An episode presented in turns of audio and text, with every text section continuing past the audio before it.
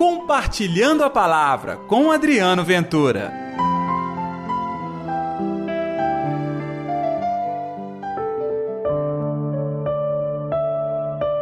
Jesus voltou para casa com os discípulos.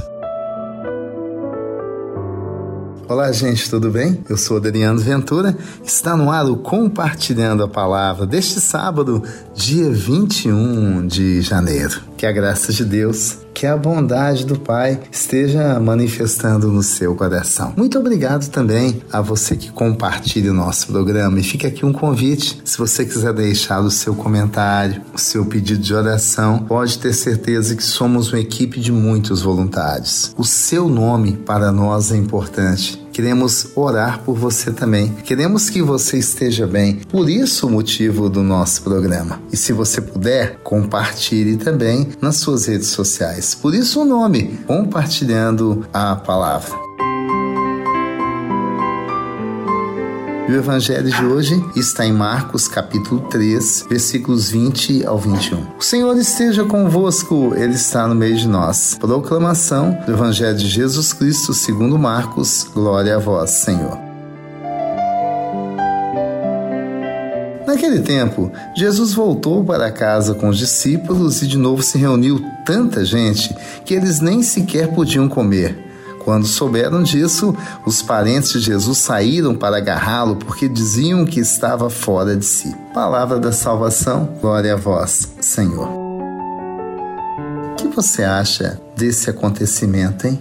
Tanta gente se reúne para ouvir, para ver o Senhor. Muitos, eu tenho certeza, desesperados. Imagine a situação de calamidade que aquela gente vivia, de pobreza, de abandono, de injustiça. E de repente estava ali aquele que alguns diziam que era o filho de Davi, outros que era um grande mestre, outros até falavam bobagem, Elias, é Moisés. Alguns reconheceram, ali estava o Filho de Deus, o Deus vivo. Pois bem, talvez em meio a essa multidão, esse tipo de informação catequética não fosse algo recorrente. Nós hoje sabemos quem era Jesus e quem é Jesus para nós. Mas aquela gente não. Vendo a comoção, tanta gente, a multidão, não é que os familiares de Jesus deram as caras. Nós nem sabemos quem os são. Nós não sabemos. Uma coisa é certa, eles não compreenderam a vocação de Jesus. Queriam, inclusive, agarrá-lo e espalhavam o boato mais terrível vindo da sua própria família.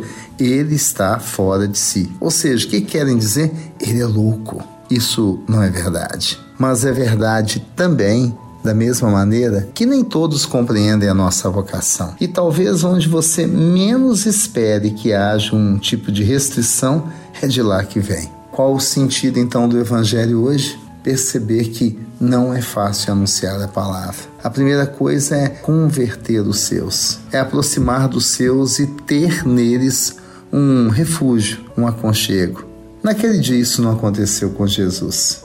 E eu tenho que dizer para vocês, imagino que até Maria deve ter sofrido com isso, porque ela esteve com seu filho o tempo todo desde o anúncio até mesmo a sua paixão, morte ressurreição e vinda do Espírito Santo. Maria era esta que não abandonava Jesus e sabia muito bem quem ele era e da vocação dos céus realizando em sua vida. Tanto é que Maria foi interlocutora no primeiro milagre.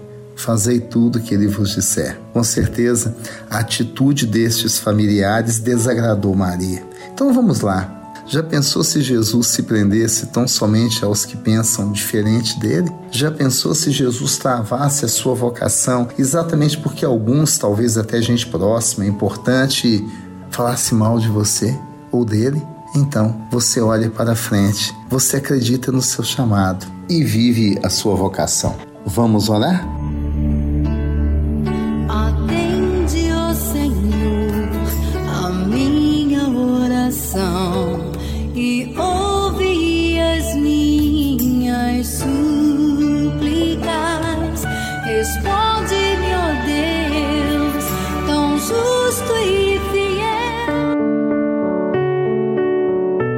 Querido Senhor, hoje nós oramos pelas nossas famílias. que ela seja um esteio de aprendizagem, de compartilhamento, de segurança na nossa vocação. Nós queremos sim contar com a presença desses familiares queridos, mas te pedimos hoje esta bênção. Vá até a casa de todos aqueles que estão conosco em sintonia no compartilhando a palavra. Seja a força, a coragem, a bondade na vida de todos nós que participamos deste projeto. Em nome do Pai, do Filho e do Espírito Santo. Amém. E pela intercessão de Nossa Senhora da Piedade, padroeira das nossas Minas Gerais. Então, amanhã domingo, tem compartilhando a palavra. Até lá. Compartilhe a palavra você também. Faça parte dessa corrente do bem.